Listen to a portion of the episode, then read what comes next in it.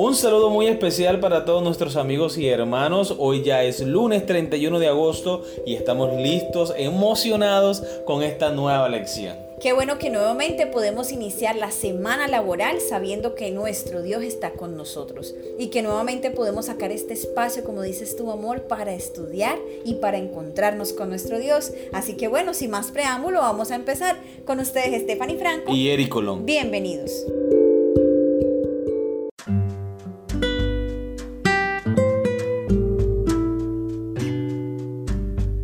Los grupos pequeños en las escrituras, el título de la lección para el día de hoy. La Biblia brinda numerosos ejemplos de pequeños grupos que oran, tienen comunión, se animan unos a otros y trabajan para Cristo.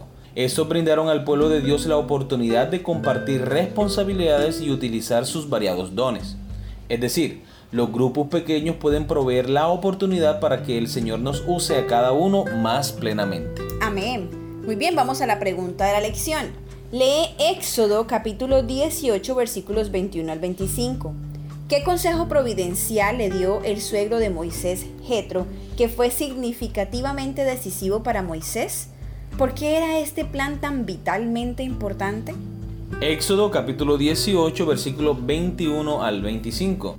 Además escoge tú de entre todo el pueblo varones de virtud, temerosos de Dios, varones de verdad, que aborrezcan la avaricia y ponlo sobre el pueblo por jefes de millares, de centenares, de cincuenta y de diez. Ellos juzgarán al pueblo en todo tiempo y todo asunto grave lo traerán a ti. Y ellos juzgarán todo asunto pequeño, así aliviarás la carga de sobre ti y la llevarán ellos contigo. Si esto hiciere, y Dios te lo mandare, tú podrás sostenerte y también todo este pueblo irá en paz a su lugar. Y oyó Moisés la voz de su suegro e hizo todo lo que dijo. Escogió Moisés varones de virtud de entre todo Israel y los puso por jefe sobre el pueblo, sobre mil, sobre cientos, sobre cincuenta y sobre diez. Qué importante el consejo que le dio el señor Jetro a Moisés, su suegro, ¿verdad? Porque obviamente su suegro vio cómo Moisés me imagino que desde que se levantaba hasta que se iba a dormir era atendiendo casos. ¿Tú te imaginas, amor, si hay conflicto dentro de una empresa donde puedan haber 10, 15, 20 trabajadores? 100, por ejemplo, 200. y hay chisme, hay conflicto, que este dijo que llegó tarde, que no hizo. Ahora imagínate ese gran pueblo todos llevándole las quejas hasta lo más pequeño. Más de un millón de personas allí. Imagínate todos quejándose a Moisés porque la miró mal, o porque se le robó una cabra, o porque el otro estaba haciendo un hueco donde está al lado de, su tienda. Yo me imagino. Eso debe ser una locura. Debió haber sido una locura, pero entonces, justamente su suegro, que lo ama, le dice: No hagas eso. Mira, la solución es que hagas grupos ¿sí? Forma grupos y sobre cada grupo pone una persona que esté encargada. Grupos pequeños, porque aunque era un millar, que es un millar frente a un millón, dos millones de personas, imagínate. Exacto.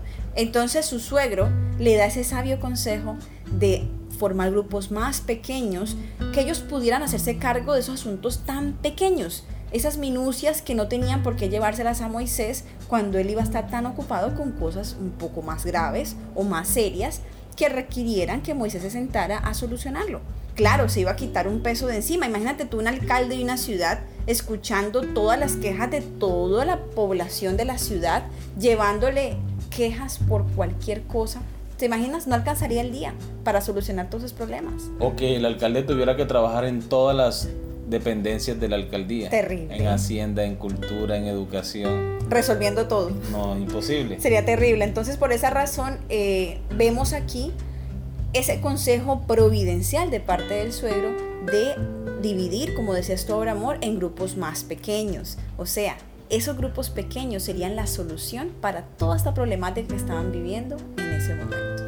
Yo pienso que ese consejo también venía de Dios. Sabe que Dios utiliza a las personas para poder bendecir a otros. y yo pienso que ese fue el alivio más grande que pudo recibir Moisés. Yo pienso que Moisés luego de que el suegro le dio el consejo, dijo, oye, ¿verdad? Porque no había pensado en Porque no había pensado en eso. Es que también la experiencia no se improvisa. Así es. Y su suegro tenía bastante experiencia. Me imagino que él había tenido personas a su cargo, trabajadores. Y este consejo viene de Dios. Así Esta es la voluntad de Dios. Y mira que la Biblia ahí no se equivoca. Una vez más en Proverbios escuchamos lo importante que es escuchar consejos. ¿Sí ves? Y ahí él escucha consejo de parte de su suegro y Dios le habló a través de eso. Amén, muy bien.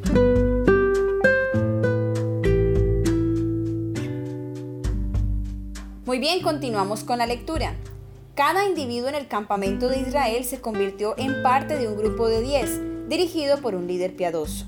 Estos grupos pequeños eran un lugar para resolver problemas, pero también eran mucho más. Eran lugares de comunión, donde se podían prevenir problemas y cultivar la vida espiritual. En grupos como estos, las personas podían formar relaciones estrechas y afectuosas que podrían ayudar a todos los involucrados a resolver los problemas que enfrentaban. Sin dudas, en aquel entonces, al igual que ahora, las personas luchaban con problemas con los que otros podían ayudar. Los grupos pequeños brindan oportunidades para el compañerismo cálido y afectuoso, el crecimiento espiritual y la resolución de problemas. Es fascinante que los especialistas en grupos pequeños nos digan que el tamaño ideal para la interacción grupal es entre 6 y 12 personas. Este es el tamaño exacto que Moisés y Jesús emplearon para formar sus grupos. Muy bien, vamos a la siguiente pregunta. Lee Lucas capítulo 6 versículos 12 y 13, Mateo capítulo 10 versículo 1 y Marcos capítulo 3 versículos 13 al 15. ¿Cuál fue el doble propósito de Jesús a llamar a los discípulos y seleccionarlos para formar parte de su grupo pequeño? Lucas capítulo 6 versículos 12 y 13. En aquellos días, él fue al monte a orar y pasó la noche orando a Dios. Y cuando era de día, llamó a sus discípulos y escogió a doce de ellos, a los cuales también llamó apóstoles. Me gusta especialmente este versículo, mi amor, porque el versículo 12 dice que cuando Jesús fue a tomar una decisión tan importante para su ministerio, para la predicación del Evangelio, dice que pasó toda la noche orando. Amén. Wow. Bellísimo. ¿Cuántos de nosotros hemos tenido problemas como para pasar toda la noche orando? Yo pienso que muchos hemos tenido situaciones difíciles donde necesitamos mucha oración. Pero ¿cuántos de nosotros hemos pasado ya toda la noche orando? Difícil. Difícil, ¿cierto? Sí. Pero para todas las decisiones importantes Jesús tomaba tiempo para la oración. Y nosotros debemos hacer lo mismo. No era cualquier decisión que iba a tomar Jesús. Iba a seleccionar a las 12 personas que estarían con él todo el tiempo y que más tarde ellos se convertirían en sus mensajeros para llevar la palabra de salvación a otras personas. Amén. Vamos a leer ahora Mateo capítulo 10 versículo 1. Entonces llamando a sus doce discípulos, les dio autoridad sobre los espíritus inmundos para que los echasen fuera y para sanar toda enfermedad y toda dolencia. Marcos capítulo 3 versículo 13 al 15. Después subió al monte y llamó así a los que él quiso, y vinieron a él, y estableció a doce para que estuviesen con él y para enviarlos a predicar, y que tuviesen autoridad para sanar enfermedades y para echar fuera demonios. Recordemos la pregunta. ¿Cuál fue el doble propósito de Jesús al llamar a sus discípulos y seleccionarlos para formar parte de su grupo pequeño? Dice Marcos capítulo 3 versículo 14, y estableció a doce para que estuviesen con él y para enviarlos a predicar. La expresión para que estuviesen con él es el momento de preparación. Cuando Jesús se tomaba el tiempo para instruir a sus discípulos, para instruir ahora a sus apóstoles, para enseñarles el mensaje de salvación, para enseñarles la verdadera perspectiva del reino de los cielos. Cuando ellos ya hayan escuchado la voz del Señor, entonces lo que escucharon de Jesús Ahora sí vayan y comuníquenlo a otras personas. Por eso es tan importante la reunión de grupos pequeños. Es un lugar donde nos podemos reunir con los hermanos de la iglesia a estudiar los temas bíblicos, a estudiar cada creencia de los fundamentos de nuestra fe, para que más tarde nosotros con autoridad, sin titubeo, podamos enseñar a otros lo que hemos creído de la palabra de Dios y lo que Dios nos ha revelado en las santas escrituras. Incluso, amor, ahora que lo mencionas, además de lo que estás diciendo tú de los grupos pequeños, también es el lugar para escuchar las problemáticas pequeñas de cada persona. Hay cosas que un pastor no puede darse cuenta de su iglesia porque tiene 100 miembros, 80 miembros en una iglesia, digamos, pequeña, pero él no va a saber la problemática de que todo el mundo tiene. Es muy difícil que él pueda darse cuenta, por ejemplo, que un hermano tiene su sobrina enferma, un ejemplo. Pero en el grupo pequeño sí se pueden enterar de esos asuntos que tal vez ocurren de un momento a otro y por los cuales podemos orar y apoyarnos. Porque justamente somos una familia en Cristo Jesús y lo que más deseamos es estar unidos en oración, en apoyo, en ayuda de alguna manera para esas personas que lo necesitan. Y es mucho más fácil invitar a un vecino, un amigo, un familiar a un grupo pequeño que directamente a la iglesia. Así es. Por muchas razones, cuando uno invita a la iglesia a una persona, ella piensa, uy, me voy a sentir comprometida yendo a la iglesia. O va a pensar, no tengo ropa, ¿cierto? Eh, presentable o elegante para ir a la iglesia. O de pronto no puede ir el sábado porque trabaja en sábado, pero sí puede ir el martes en la noche, el jueves en la noche y reunirse y aprender lo importante, lo esencial de la palabra de Dios. Amor, y además, ¿qué vecino se negaría cuando le diga a uno, vecino, vamos a hacer una jornada de oración por las peticiones? Usted me contó de su tío que está en el hospital, vamos a orar. Venga, está el día a las 7 de la noche, vamos. El vecino, cuando le dicen que van a orar por su necesidad, dudo que se niegue. Entonces es bonito que podamos invitarlo a ese grupo pequeñito, en una casa, en una sala, donde no hay un tumulto de gente, sino unas pocas personas que van a orar por necesidades. Y algo también importante que habla de la Biblia de que en los grupos pequeños se reunían para partir el, pan. Si hay algo que trae la atención de las personas es el refrigerio. Así es. Hay grupos pequeños que se llenan de personas y están interactuando y están hablando. Y más tarde, cuando termina la parte espiritual, viene la coinonía. Empieza uno a tomar el refrigerio, a hablar. No falta por ahí el que le gusta repetir. Y todo eso se forma como un ambiente de familia, un ambiente de hogar, un ambiente donde podemos compartir y sentirnos parte de un grupo especial. Oye, amor, es muy interesante y créeme que eso realmente funciona. En los grupos que he estado justamente daban refrigerio y es muy rico porque a la gente le gusta ese momento de compartir, de compañerismo.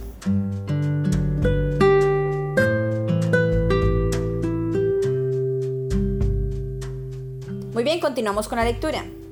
El propósito de Jesús al llamar a los discípulos era prepararlos tanto espiritualmente como en forma práctica para su misión en el mundo en comunión con Él crecerían en gracia. En el contexto de sus reuniones de grupo pequeño, aprenderían a ministrar de manera más efectiva.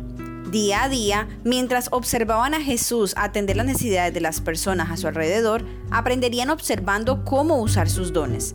El propósito del grupo pequeño de Jesús era tanto la educación espiritual como la misión.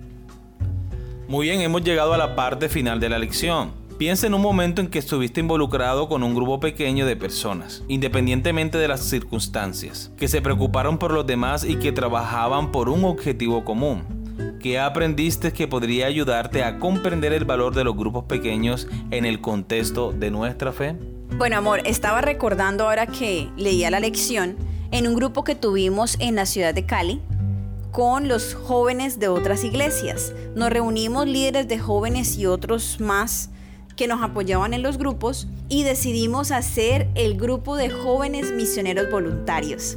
Y recuerdo que en una de esas reuniones que tuvimos hicimos el plan de llevar desayunos a un barrio bastante feo allá en Cali, un barrio muy peligroso en el centro de Cali y sabíamos que había muchos mendigos por ahí, en ese barrio.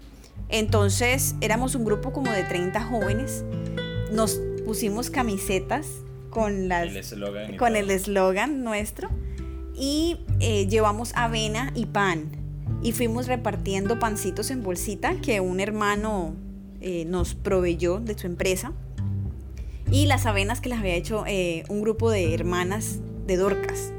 Y nosotros fuimos a llevarle a repartir, a tomar fotos y hablar con las personas, a orar con ellos. Y fue una actividad muy bonita porque nos unió el deseo de hacer algo por ellos pues no podíamos hacerlo cada ocho días, pero intentamos hacer algo, no solamente para ayudarlos a ellos, sino también para que nosotros nos diéramos cuenta de la realidad que otros vivían y apreciar nuestra realidad, que el Señor nos tenía bien y que podíamos ayudar y colaborar a otras personas. Entonces creo que fue una intención bastante bonita la que nos unió y las circunstancias fueron también muy, muy bonitas. Entonces yo creo que los grupos pequeños funcionan, de verdad. Y otro que te comentaba hace un rato, amor, eh, fue con el Club de Conquistadores en Cali también, con mi amiga Diana Vargas.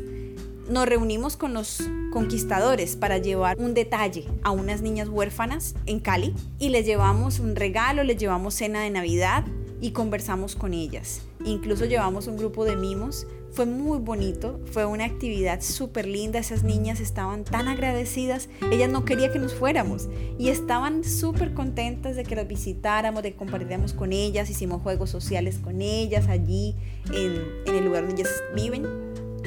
Y fue una tarde bastante bonita. Los conquistadores aprendieron muchísimo de ese día. Todos llegaron a apreciar más a sus papás porque obviamente ellos tenían un hogar y estas niñas pues estaban allá abandonadas. Entonces quisimos llevarles un rato de alegría. Luego volvimos, en otra ocasión volvimos a visitarlas y estaban súper contentas.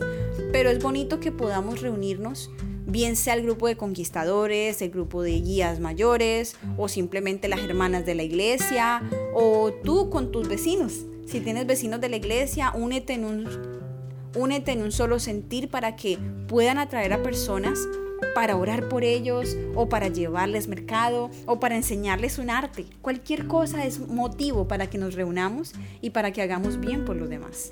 Amén. Gracias amor por compartir con nosotros ese testimonio tan precioso. Hermanos, y eso es lo bueno de los grupos pequeños, porque es que los grupos pequeños no responden a un formato determinado, puede cambiar la modalidad. Resulta que el grupo pequeño hoy es en el parque, vamos a testificar, a repartir literatura. Resulta que el grupo pequeño hoy es una receta de comida vegetariana. Vamos a aprender a hacer el pan integral. Vamos a aprender a hacer la carne vegetariana. O sea, el grupo pequeño puede variar de distintas maneras. Puede ser un grupo pequeño de estudio y aprendizaje de la palabra de Dios. Puede ser un grupo pequeño de evangelismo. Puede ser un grupo pequeño de oración intercesora. Hay muchos formatos y no quiere decir que si ya tú asumes un formato no lo puedes cambiar. No, allí tienes la libertad tú de expresarte, de aprender, de hacer obra misionera. Es una gran bendición. No hay límites, ¿verdad? Para el trabajo en los grupos pequeños. Así es. Muy bien, queridos hermanos y amigos, hemos llegado al final de nuestra lección para el día de hoy. Les esperamos mañana con una nueva lección. Que Dios les bendiga.